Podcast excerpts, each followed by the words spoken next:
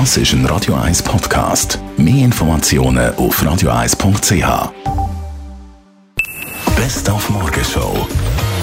Natürlich haben wir heute Morgen über den Erfolg vom FC Basel geredet. Und jetzt, und jetzt das Tor!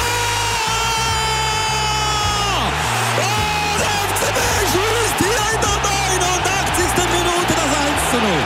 Das ist ja unglaublich! Ist es gegangen bis zum Goal. Geschossen den Pass natürlich von Michael Lang. Darum der FC Basel immer noch im Rennen ums Champions League Achtelfinal.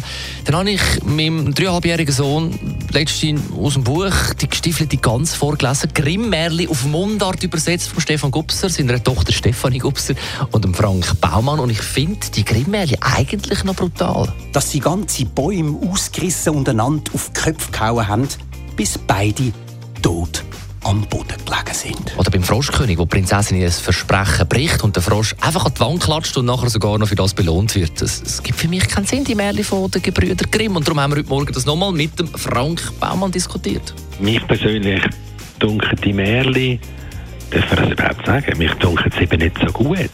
Ich meine, den Wolf aufschneiden und, und, und Steine tun und zunehmen und aus dem Wolf raus kommt noch Großmutter, das ist alles ein bisschen mit Verlaub ein bisschen hilflos. Also, wenn ich jetzt so einen, einen Texter gehabt hätte in meiner Agentur, hätte ich gesagt, oh nein, aber dann wird du etwas anderes, aber sicher nicht Texter, das kannst du nämlich gar nicht.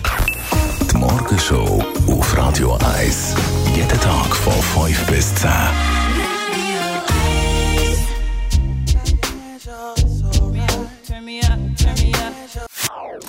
Das ist ein Radio 1 Podcast. Mehr Informationen auf radio1.ch.